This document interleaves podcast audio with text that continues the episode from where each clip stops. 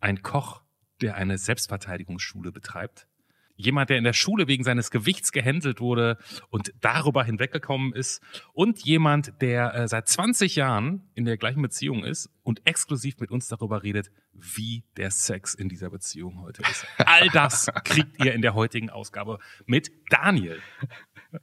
Wow, das ist reißerisch angeteased wie bei RTL 2 in der Doku. Stimmt aber auch alles. Ich persönlich habe mich auch sehr gefreut, dass wir sehr lang und differenziert über Rollenbilder, die man als Vater im Kopf hat, diskutiert haben. Also Rollenbilder bezogen auf die eigenen Kinder. Es ist unterhaltsam, es ist gesellschaftskritisch, es ist überraschend. Wahnsinn. Lasst euch umhauen von Daniel in dieser, wie ihr gleich merken werdet, etwas anderen Folge von der Anruf. Ein völlig unbekannter Mensch und ein Gespräch über das Leben und den ganzen Rest. Der Anruf, Folge 127. Israelische Selbstverteidigung. Mit Johannes Sassenroth, Clemens Buchholz und mit. Hallo, hier ist Daniel, Hallo Daniel, willkommen in deiner Folge von der Anruf-Podcast. Richtig. Wobei, das hättest du gar nicht mehr sagen müssen. Das hat ja gerade eben die sympathische Stimme schon alles gesagt, wie dieser Podcast heißt und was das Prinzip von diesem Podcast ist, dass wir uns gar nicht kennen, aber jetzt in dieser Folge kennenlernen werden. Genau. Du hast jetzt natürlich eine schwere Entscheidung zu treffen, die bisher noch wenige Gäste in der Anruf treffen mussten. Wir haben den Erstkontakt als Fragebogen, ganz klassisch, kannst du wählen, sind wir froh, sind wir happy, machen wir gerne mit dir oder wir haben jetzt fertig das äh, in vorherigen Folgen schon angekündigte äh, das Anruf-Fragenbuch, 100 Fragen, Teil 1 mit den Fragen 1 bis 50 ist jetzt fertig. Ähm, du könntest das nehmen, das wäre dann sozusagen eher die, die Free-Flow-Variante, die uns auch überrascht. Aber Du, du entscheidest. Du liebes Lieschen. Äh, dann nehmen wir doch das Neue. dann nehmen wir das mal. Genau. Sehr gut. Okay. Ist durch einen Zufall entstanden in Folge, ich weiß es gar nicht mehr. Irgendwie, ähm, ja, das, das, das war auch eine Folge, die uns so überrascht hat. Ähm, was war denn das für eine Ich Folge? weiß, noch, ich weiß, dass, es die, dass ich auf jeden Fall vorab beim Aufräumen dieses Buch gefunden hatte, 100 Fragen ihr Leben betreffend. Genau. Inzwischen würde ich es empfehlen von Petra Bock. Ich erinnere mich inzwischen an den Titel äh, Wow. Autorin, ohne Oh. nachzugucken. ähm, und da haben wir dann quasi so spontan drin drum geblättert. Ein paar Fragen haben wir auch daraus geklaut. Und aber in, in dem Fall ist eine Sache anders. Ganz am Ende, das allerletzte, was in diesem Podcast passieren wird, Daniel, Ja. ist, dass wir deinen großartigen Witz hören werden. Ganz am Ende, okay. Ganz am Ende. Und dann legen wir einfach auf. Dann legen wir einfach. Das ist das letzte. Genau. So. ah ja, okay. Gut. So. Aber wir haben vorab dann trotzdem äh, zumindest äh, drei Fragen. Na klar. Drei von unserem Fragebogen. Ich fange einfach an. Daniel, wie alt bist du? 38. Wo wurdest du geboren, Daniel? In Worms. Und was ist dein Beruf? Eigentlich Koch, ich bin aber nebenbei noch ähm, Trainer für Selbstverteidigung. Hat beides was mit Messer zu tun, von daher ist es. So sieht's aus. Daniel, dann äh, blätter ich die erste Seite auf. Okay. Ähm, Ich bin gucken. gespannt. Frage 27. Was ist die illegalste Sache, die du in deinem Leben getan hast? Ach je, äh, boah. Was ist die illegalste Sache? Ich habe mal versucht, ein Auto aufzubrechen. Nicht dein eigenes. Nee. ist aber schon lange her, her, also ist verjährt. Okay, dann können wir, dann können wir offen drüber sprechen. Warum? Ach so, äh, das war äh, sozusagen eine Mutprobe. Das ist schon also weit über, ach Gott, weit über 20 Jahre her. Das heißt, es war so Teenagerzeit. Genau. Es hat, aber es ist aber gleich gescheitert, weil es absolut nicht geklappt hat. Es ist auch kein Schaden entstanden, also alles safe. Würde ich jetzt an deiner Stelle auch sagen. Ich denke mir, ich, ich hätte sehr viel Spaß, wenn jemand so, auch, so einfach mal versucht, meinem Auto aufzumachen, weil da gibt es auch ein paar Kratzer. Nach, nachher, wenn man aus der, dieser Pubertät raus ist, sieht man ja viele Sachen anders dann. Ne? Genau. Vor 20 Jahren, das war ja auch noch die Zeit, wo man sich gesagt hat, dass Autos mit Zentralverriegelung, mit einem Tennisball, wenn man Ja, den Tennisball auf Schloss hämmert, Ja. ne? Genau. Die Tür aufgeht, hat man sich so erzählt. Keine Ahnung, ob das stimmt.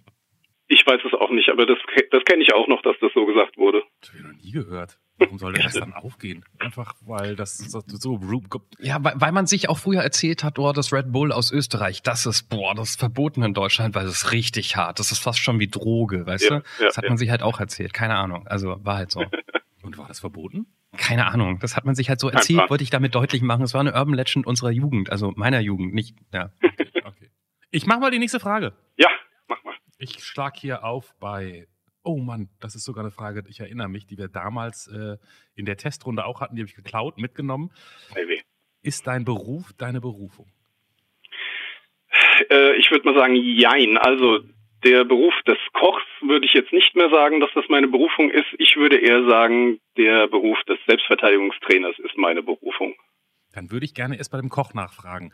Ist mhm. das, als du dich entschieden hast, Koch zu werden, denkt man dann immer in Wahrheit so an so, weiß ich nicht, diese Fernsehköche oder an so Starköche, dass man, dass man da eigentlich hin will und dann arbeitet man aber nachher im, im Schnitzelhaus und muss morgens um zehn anfangen und ist abends um eins fertig?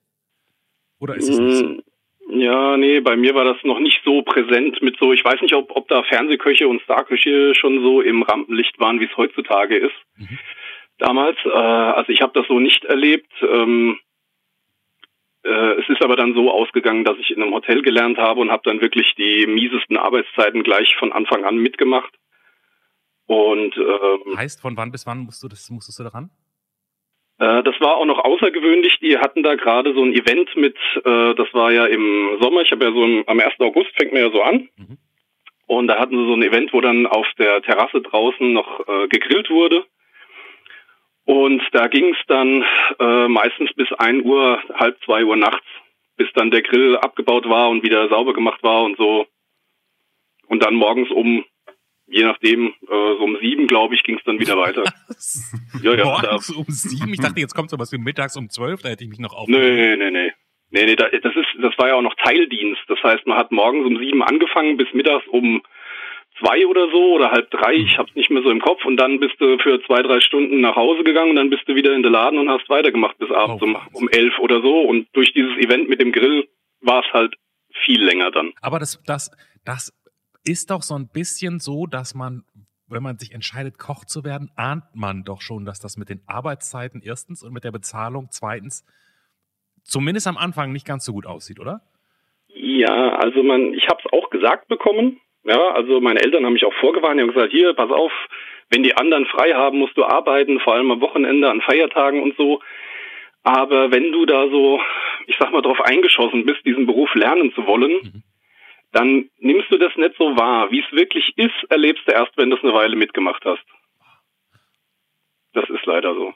Da hilft ja auch kein Praktikum. Also ich habe damals dieses Standardpraktikum gemacht in der, weiß ich nicht mehr, neunten Klasse oder so ähnlich, dieses drei Wochen Praktikum. Mhm. Und ähm, da wurde ja viel mehr auf Jugendschutz geachtet. Ja, also durfte ich sollte solche Arbeitszeiten ja gar nicht mitmachen. Klar. Ja, und das, das war dann relativ easy, das Praktikum. Und sehr verzerrtes Bild, was du abbekommen hast. Ja, genau, genau, genau, so ist es. Und ähm, ja, und das äh, vermittelt keinen richtigen Eindruck von der tatsächlichen Arbeitszeit, von der tatsächlichen Arbeitsweise und so weiter. Das das macht man erst mit, wenn man so ein halbes Jahr oder so, dann, dann wacht man so langsam auf und denkt so, oh, ist doch gar nicht so schön. Hast du aber durchgehalten? Ja, ich habe das komplett durchgemacht. Ich habe auch äh, dann weitergemacht.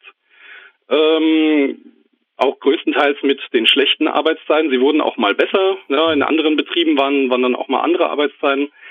Aber ähm, Weihnachten und so weiter hatte ich nie frei. Also habe ich seit dem, äh, ich habe mit 16 angefangen, die, die Ausbildung angefangen und habe vor zehn Jahren ungefähr, habe ich das erste Mal Weihnachten frei gehabt. Wow. Ja. Ja, dann, dann muss es aber auch irgendwie Berufung gewesen sein, dass du das nicht hingeschmissen hast, würde ich mal denken. Ja, am Anfang war es durchaus äh, Berufung. Wo du da gearbeitet hast, ähm, war das eine gute Küche? Weil ich meine, wenn, wenn man sowas aus Berufung macht und man sagt, ey, Kochen ist so wow, dann will man jetzt nicht einfach nur den ganzen Tag, jeden Tag Burger braten, oder? Ja, ich habe äh, in einem Vier-Sterne-Hotel habe ich gelernt. Das war mhm. durchaus ähm, gehobene Küche. Das war auch ganz, ähm, also jetzt mal abgesehen von den Arbeitszeiten, war es eigentlich auch ganz okay, sag ich mal. Äh, auch von den äh, von den Essen her äh, wurde sich viel Mühe gegeben, ja, mit, mit den Speisekarten und so weiter. Und ich habe aber auch alles mitgemacht. Ich habe in äh, in den meinem Berufsleben. Ich habe auch mal Burger gebraten zwischendurch und ähm, habe auch mal ähm, sehr hohe ähm, Qualität gekocht, sage ich mal. Also wirklich, wie man sich das so vorstellt, in, in, diese, in so Sterneküche, da so ganz kleine Portionen, ganz super angerichtet. Mhm. Habe ich auch mal gemacht und äh, ja, ich bin jetzt mittlerweile, äh, ich bin in einem Schulungszentrum jetzt angestellt weil ich, als mein erster Sohn unterwegs war, habe ich gedacht, jetzt musst du dir mal was suchen mit ordentlichen Arbeitszeiten. Und da wurde gerade eine Stelle frei bei mir in der Nähe in einem Schulungszentrum, wo ich jetzt seit zehn Jahren arbeite. Und das war auch der erste Betrieb, wo ich dann Weihnachten frei hatte. Kannst du uns ein Geheimnis verraten, das man manchmal so hört? Ist es auch so, dass selbst in gehobenen, in Restaurants mit gehobenen Anspruch mitunter sowas passiert wie, da bestellt man so 200 Pakete mit der Fertigsoße und das Gemüse ist auch schon, das wird eigentlich nur noch so warm gemacht und dann angerichtet ja. und, und dann für ein Vielfaches des Original-Einkaufspreises verkauft? Ja, das gibt es durchaus. Hast du das auch schon erlebt? Da, wo ich gearbeitet habe, nicht. Aber ich habe äh, hab auch ganz viele Bekannte, die Köche sind. Und ähm, da sind schon einige dabei, die sagen, wir machen zum Beispiel die Soßen, äh, machen wir gar nicht mehr selber. Die lassen wir uns liefern, die werden wir nur noch aufschmecken, die abverfeinern die ein bisschen. Und äh, das gibt's auf jeden Fall. Und ist das anrüchig oder eigentlich ganz okay? Also ich, äh, ich bin der Meinung, dass das nicht okay ist. Weil man, man bezahlt da ja auch ein Schweinegeld, auf Deutsch gesagt. Ich als Kunde würde natürlich denken, äh, möchte natürlich dieses Bild im Kopf haben, dass da in der Küche jetzt drei Leute rumwerkeln und die, die das Gemüse schwenken und das Fleisch perfekt anbraten und eigentlich jetzt nicht so gern, mag ich den Gedanken natürlich nicht, dass das eigentlich hauptsächlich die Mikrowelle macht, aber ja, würde ich, würde ich mich, glaube ich, jetzt auch, vielleicht bin ich auch schon verarscht worden, weiß ich nicht genau. Ja, man, man findet es halt nicht raus. Ich würde schon sagen, dass der Großteil ähm, von den gehobenen Küchen das auch ordentlich macht und frisch macht und alles und selber macht. Aber es gibt durchaus die, die sich da nicht mehr viel Arbeit machen. Wenn man alleine, äh, wenn wir jetzt, jetzt, wo die Spargelzeit langsam losgeht, an so Hollandaise denkt, mhm. Die mhm. wird unglaublich viel gekauft. Fertig gekauft. Die kommt aus dem Tetrapack, wird aufgewärmt, finito.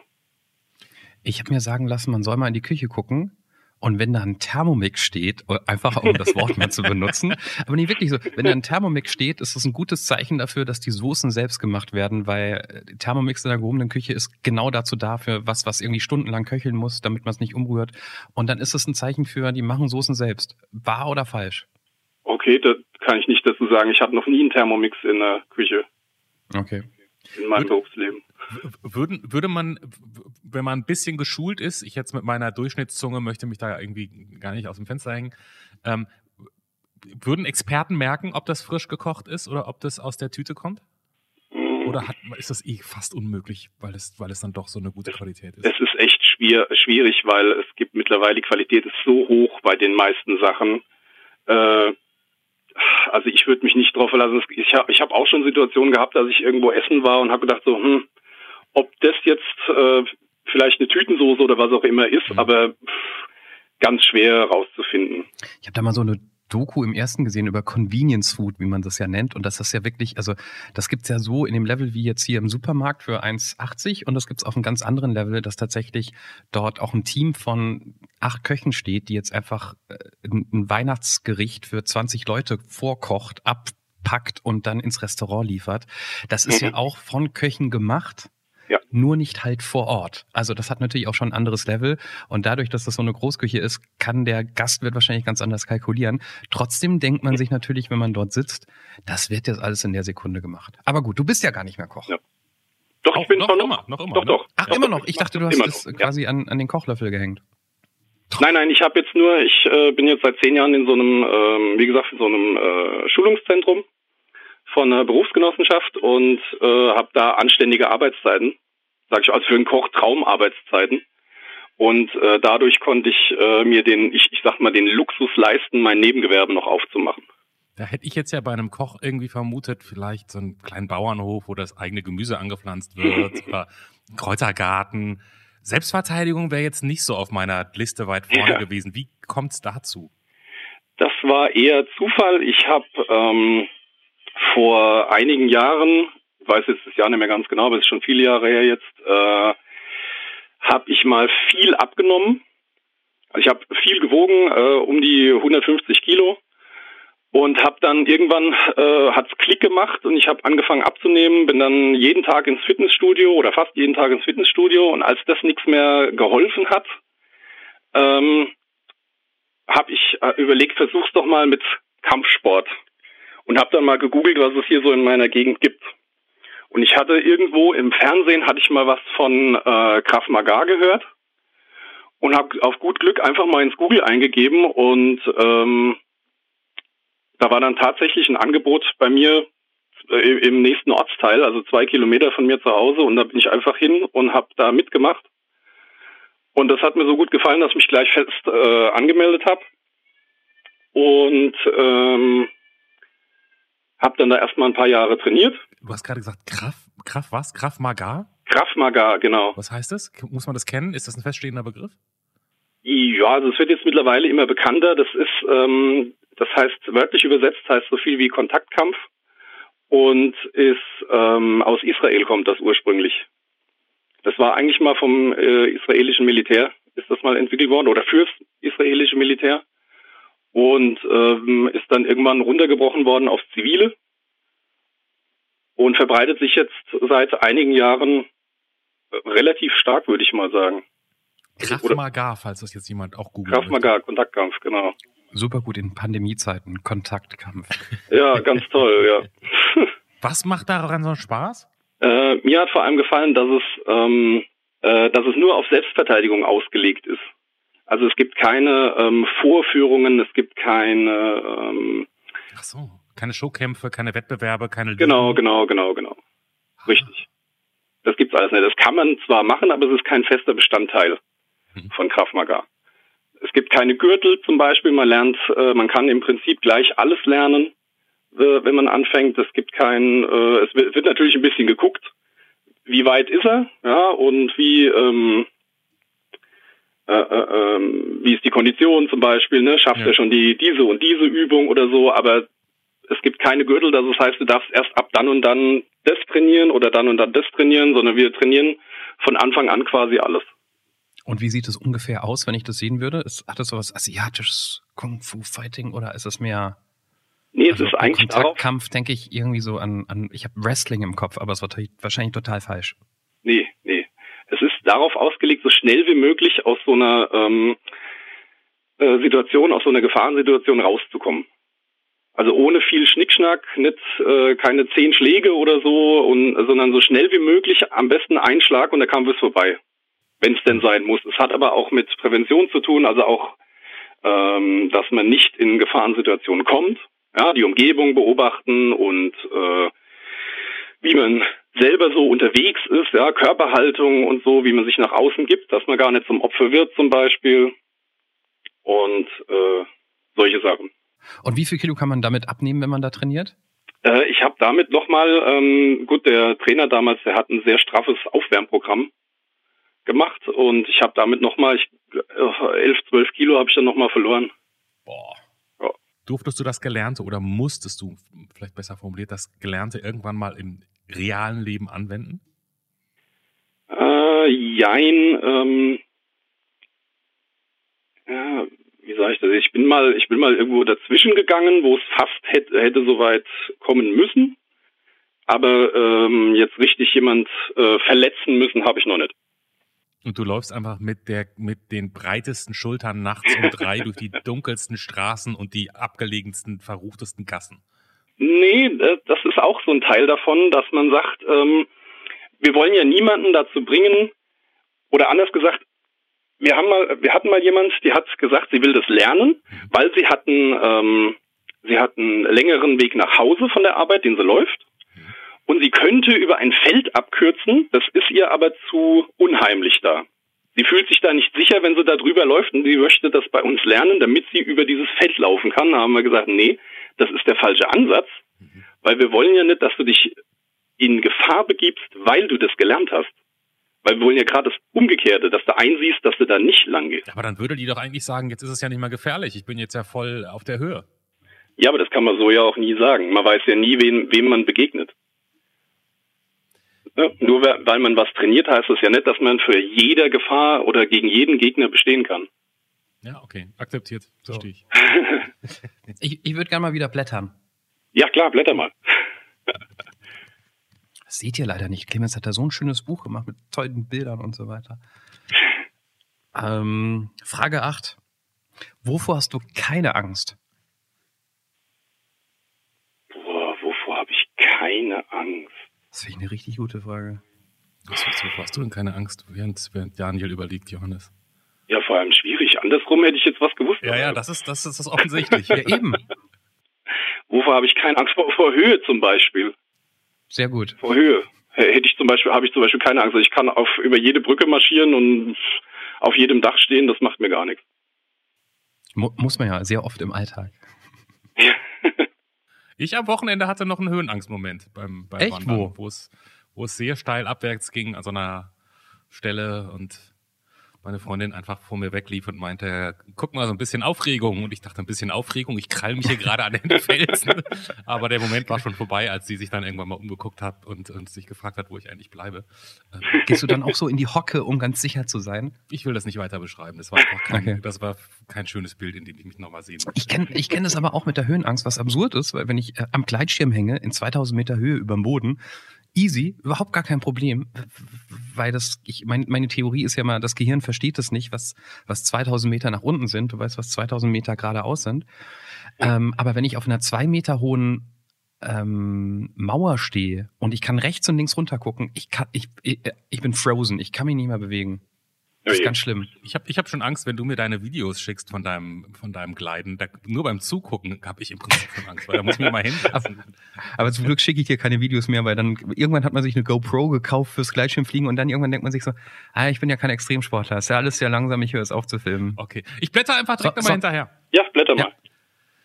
Was ist der erste Moment deines Lebens, an den du dich erinnern kannst, Daniel? Der erste Moment, an den ich mich erinnern kann. Ich weiß, ich hatte im Kindergarten mal irgendwie Ärger, weil es hieß, ich hätte einen Tacker kaputt gemacht. Und ich war das gar nicht. Das weiß ich noch. Wieso liegen denn da Tacker im Kindergarten rum? Das ist ja mördergefährlich. Ja, ich weiß auch nicht mehr genau, wie, wieso, warum, weshalb, aber es hieß irgendwie, der Tacker ist kaputt und der Daniel hatte den zuletzt und keine Ahnung. Konntest, hast du noch, weißt du auch noch, ob du es klären konntest oder blieb das, bleibt es bis heute an dir hängen quasi? Nein, ich meine, es wäre geklärt worden. Der, ich, ich, also ich erinnere mich dunkel, dass der am Ende gar nicht kaputt war. Aber wie das jetzt zustande gekommen ist, ich habe keine Ahnung mehr. Hat das wenigstens zu einem ausgeprägten Gerechtigkeitssinn bei dir geführt? Weil ich finde, so, so prägende Erinnerungen als Kind, die haben ja dann auch was. Also das macht ja mit einem was. Boah, ob das jetzt damit was zu tun hat, ich weiß es nicht. Ich habe einen sehr ausgeprägten äh, Beschützerinstinkt. Aber ob das damit, damit was zu tun hat, puh, Hast du das von zu Hause mitbekommen? nee. Nee, nee, nee. Das ist, weil das ist äh, mit Sicherheit von der Schule übrig geblieben. Du sagst so vehement, nee, nee, nee, weil deine Eltern Nee, nein, jetzt nicht. Jetzt nicht, dass die, ähm, dass die es irgendwie negativ beeinflusst hätten, aber das kommt auf jeden Fall, also von der Schulzeit. Ich war äh, sehr beliebtes Mobbing-Opfer über viele Jahre und äh, ich denke, dass davon dieser Beschützerinstinkt dann entstanden Mhm. ist. Mobbing aufgrund der Kilos? Ja. Ja, okay. Ja, ich war schon immer nicht schlank und äh, das wurde dann auch immer mehr und äh, da war ich ein sehr beliebtes Opfer. Weil Kinder oder Menschen an sich einfach Schweine sind, muss man auf Deutsch sagen.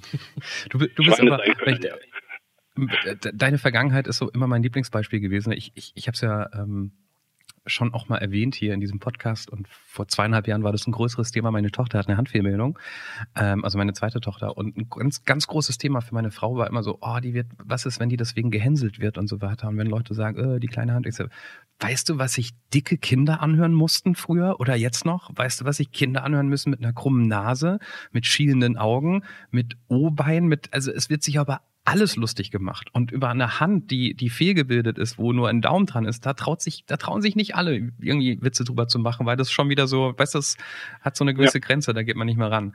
Aber ja, äh, ich glaube, als, als ähm, korpulenteres Kind war es nicht einfach. Auf jeden Fall. Ich sag nur zwei Sachen. Zum einen mein Vorname. Ich, Clementine Waschmaschine. Damals gab es diese Waschmittelwerbung. Habe ich mir Oh. 10.000 Mal in der Schule angehört. Und das andere, Johannes, du kannst es jetzt leider gerade nicht sehen, weil ich die Kopfhörer auf habe, war äh, Schnucki Putzi Segelohr. Wegen meiner leicht abstehenden Ohren damals. Heute ist der Kopf Echt? so groß geworden, da fällt es nicht mehr auf. Ja, ja. Das ist mir noch nie aufgefallen bei Das deinen musste ich Ohren. früher sehr oft anhören. Das waren die zwei. Clementine Waschmaschine, Schnucki Putzi Segelohr. So. Ich blätter mal wieder. Blätter mal. Sag mal Stopp. Äh, stopp. Oh, oh, was ist denn das für ein Bild? Ähm, Frage 40, mit wem hattest du das letzte Mal Sex? Äh, mit meiner Frau.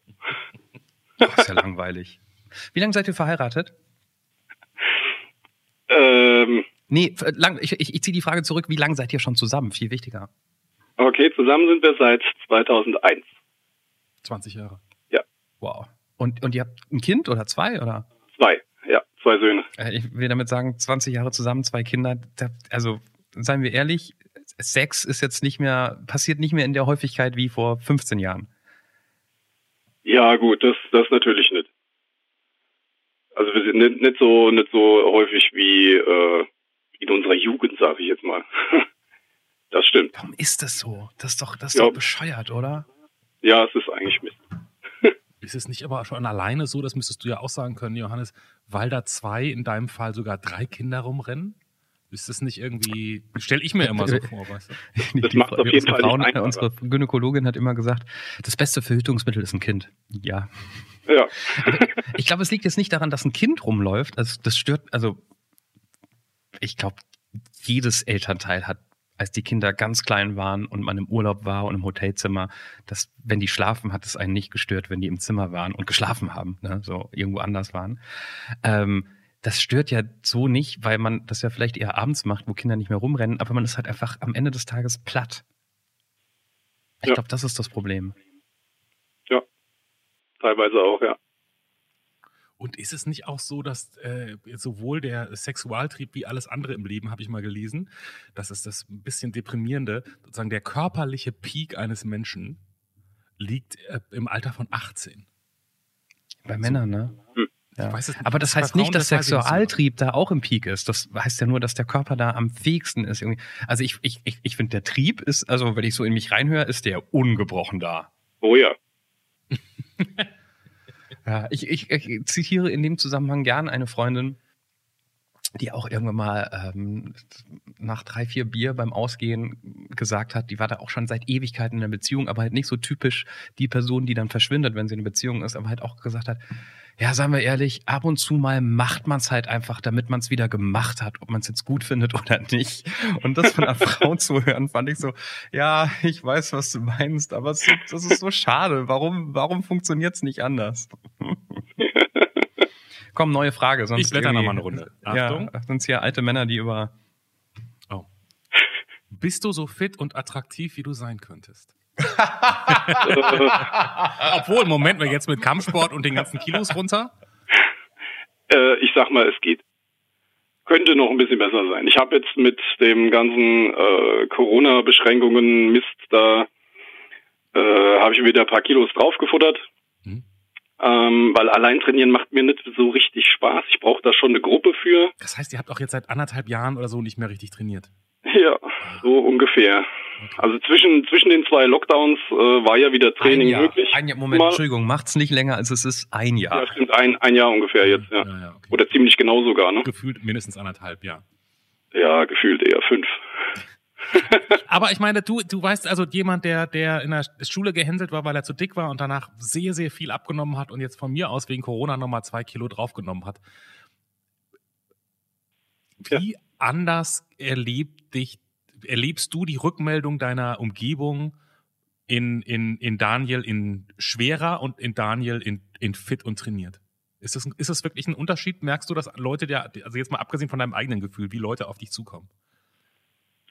Ähm, ja, es war also zumindest am Anfang, als dann viele, viele Kilos verschwunden sind mit der Zeit, äh, da gab es natürlich krasse Reaktionen zwischendurch. Ja, und äh, äh, und jetzt, aber es, es spricht mich jetzt auch keiner drauf an, dass das wieder ein bisschen mehr geworden ist. Ich habe die Frage von Clemens anders verstanden und so wie er nickt, äh, sehe ich das gleich richtig. Es geht gar nicht darum, dass Freunde sagen, boah, krass, hast du abgenommen, sondern ob du auch von wildfremden Menschen gemerkt hast, dass die anders mit dir umgehen, wenn du eben der trainierte Daniel warst, als Menschen mit dir umgegangen sind, als du der etwas korpulentere Daniel warst.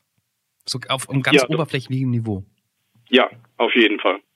Da gibt's auf jeden Fall äh, Leute, die, äh, wie soll ich das erklären, wenn man ähm, zum Beispiel, wenn man bei einem sehr bekannten Fastfood-Restaurant mal was essen gegangen ist, Mhm. ja, und ähm, da kriegst du als Korpulenter kriegst du da auf jeden Fall andere Blicke, ja, als äh, wenn du nicht mehr so korpulent bist, sag ich mal. Also da, das ist dann so nach dem Motto, ach ja, natürlich geht er zu McDonald's, Mhm. ja. Und äh, wenn du aber relativ normalgewichtig bist, äh, kriegt man, äh, merkt man das nicht so. Also dann habe ich den Eindruck, da, da sagen die Leute, oh ja, der geht ja zu McDonalds, ne? Der, die machen sich da keine Gedanken drüber. Nur wenn die jemanden sehen, der wirklich auch dick ist, Mhm. Mhm. äh, So nach dem Motto, ist ja, ist ja klar. ja genau. Ja genau, aber ist ja klar, dass der kein, dass der sich keinen Salat macht, so ungefähr. Mhm. Hast du denn sowas, also ich bin ja, ich bin in meinem Körpergewicht nicht ganz so schwankend, ich war noch nie auf 150, aber ich kenne das durchaus, mal schwerer zu sein, mal, mal weniger schwer zu sein. Und ich hatte so vor zwei, drei Jahren eine Phase, in der ich nicht so viel gewogen habe. Das war auch ein bisschen geil. Da hat man so ein paar Hosen reingepasst, die jetzt wieder weiter hinten im Schrank liegen.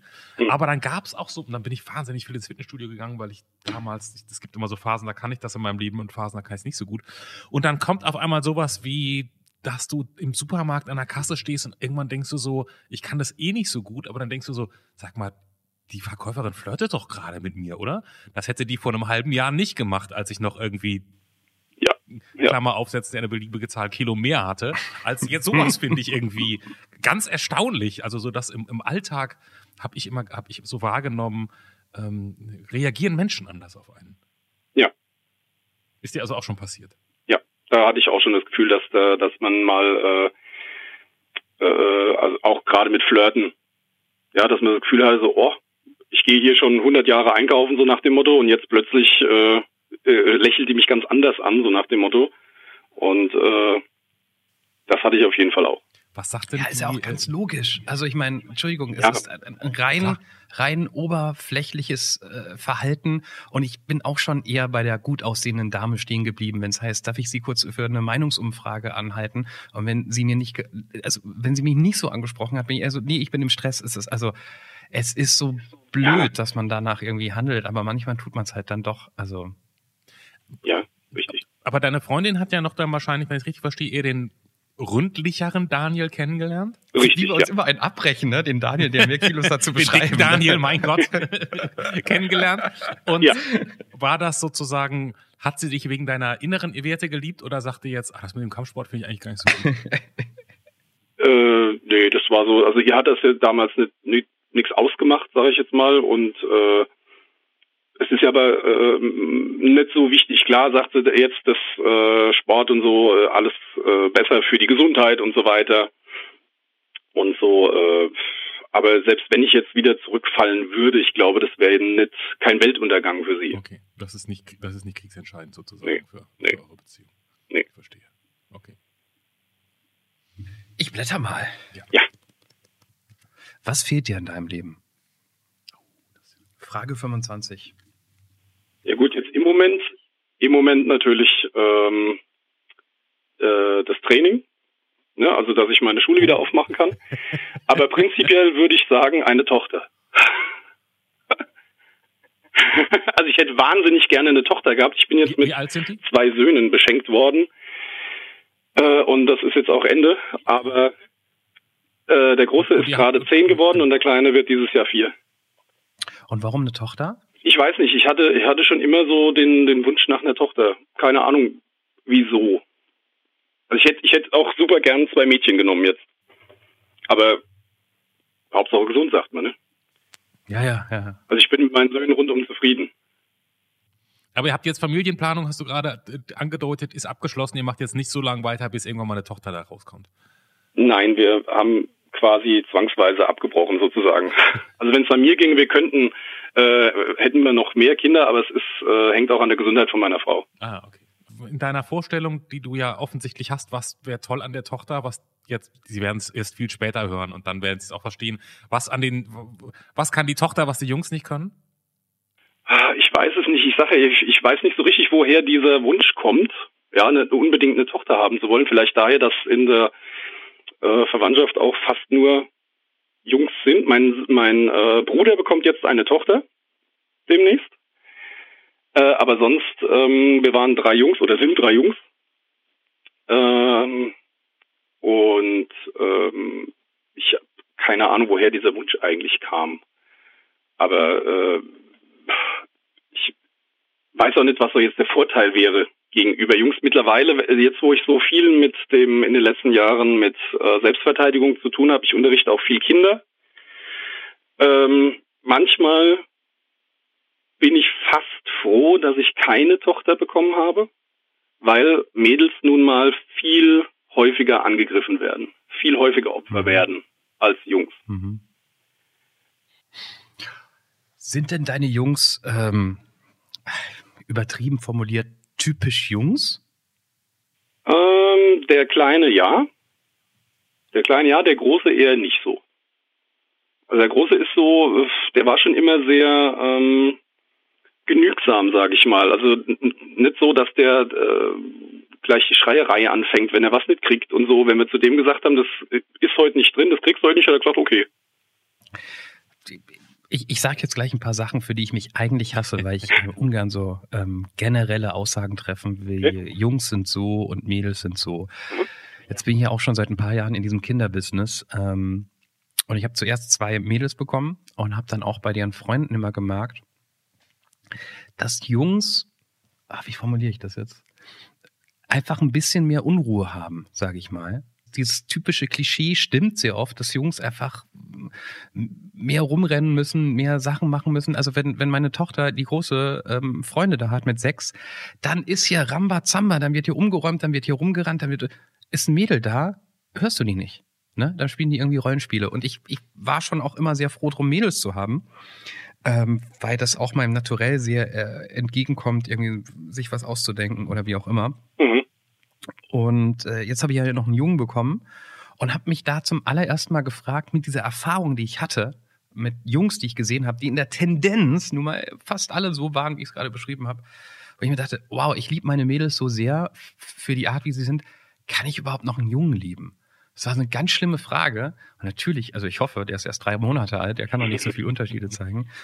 Ähm, aber ich kann das nachvollziehen, was du sagst, dass mhm. man manchmal gerne irgendwie ein anderes Geschlecht hätte, weil man eine Vorstellung davon im Kopf hat. Wie es dann im Alltag aussieht, ist, glaube ich, ja. ist Wurst. Und so sehr man sich wahrscheinlich Gedanken macht über Mädels, wenn sie ausgehen, irgendwann mal, weil man genau weiß, dass Jungs Deppen sind. Ich hoffe, dass die Jungs in 15 Jahren nicht ganz so große Deppen sind wie viele von uns früher oder jetzt. Mhm.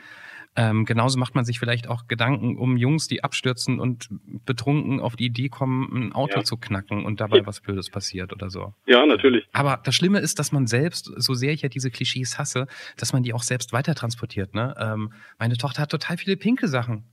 Ähm, mhm. Und natürlich sage ich zu meiner Tochter, glaube ich, viel öfter, wow, das sieht aber toll aus, was du angezogen hast, als du das vielleicht zu deinen Jungs sagst, wenn sie halt ein T-Shirt und eine Jeans anhaben. Mhm. Und das sind nur so Kleinigkeiten, über die man gar nicht nachdenkt, die ja gar nicht böse gemeint sind, aber womit man so diese typischen Rollenbilder weiter transportiert, obwohl man es eigentlich gar nicht will. Ja, das ist echt eine scheiß Mühle. Ja, weil es irgendwie so drin ist, diese, diese Klischees.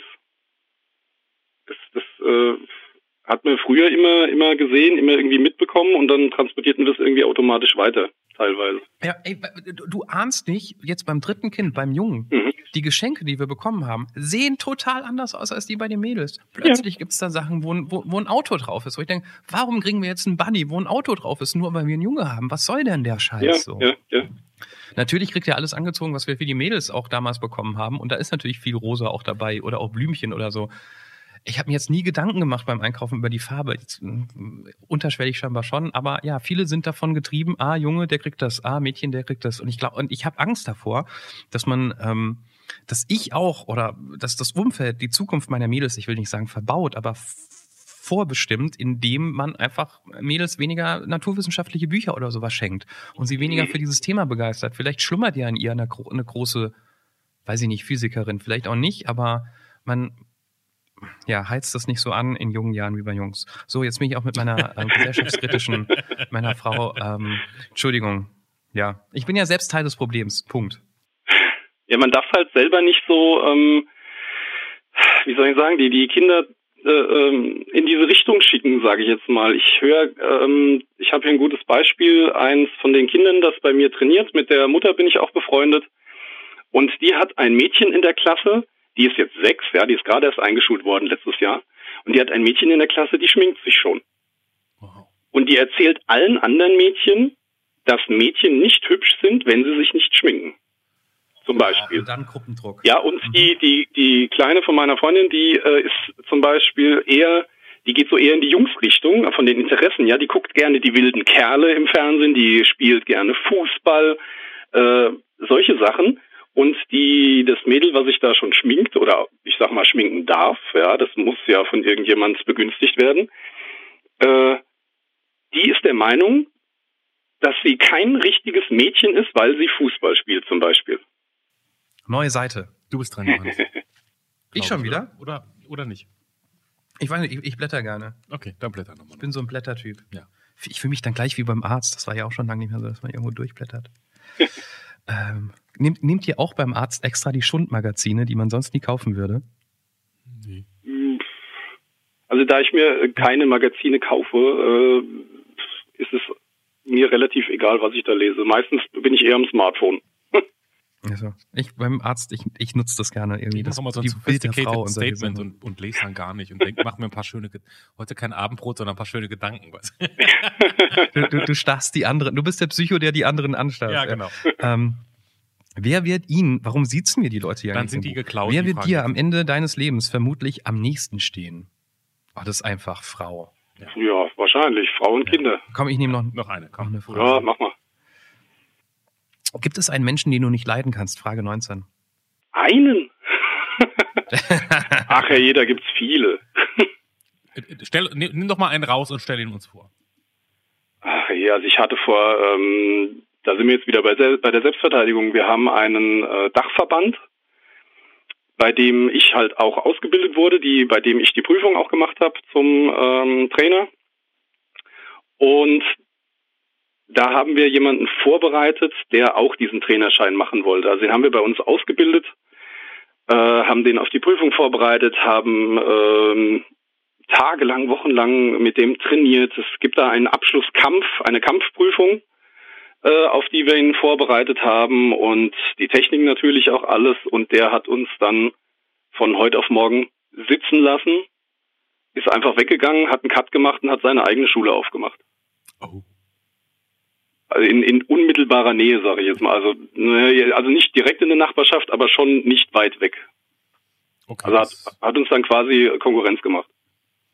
das kann man so ein bisschen nachvollziehen, dass der jetzt nicht auf deiner Popularitätsliste ganz weit oben gelandet ist. So richtig. Hat sich schon abgezeichnet oder war wirklich bis dahin eigentlich ein guter Typ und ab dem Moment ging es Ja. nicht mehr? Es war eigentlich, haben wir uns gut verstanden. Er hat auch feste Kurse gehabt, also feste Trainings äh, veranstaltet bei uns und äh, hat uns dann von heute auf morgen quasi sitzen lassen und ich musste die ganzen Trainings absagen, weil keiner die übernehmen konnte. Er hatte zum Beispiel ein Vormittagstraining. Das konnte nur er machen, weil wir alle äh, zu dem Zeitpunkt gearbeitet haben, der Rest. Und ähm, das musste ich dann von heute auf morgen absagen, musste denen allen ähm, Sonderkündigungsrecht einräumen, weil die anders nicht trainieren konnten. Ist es denn, wenn man jetzt so eine, so eine Selbstverteidigungsschule oder Verein hat, so wie du, dann kommen ja Leute, melden sich an, hat man da auch mal den Fall, dass man nach einer Stunde denkt, oh je, wer ist denn, wer hat sich denn da angemeldet? Scheiße, da habe ich überhaupt keinen Bock Ja. drauf.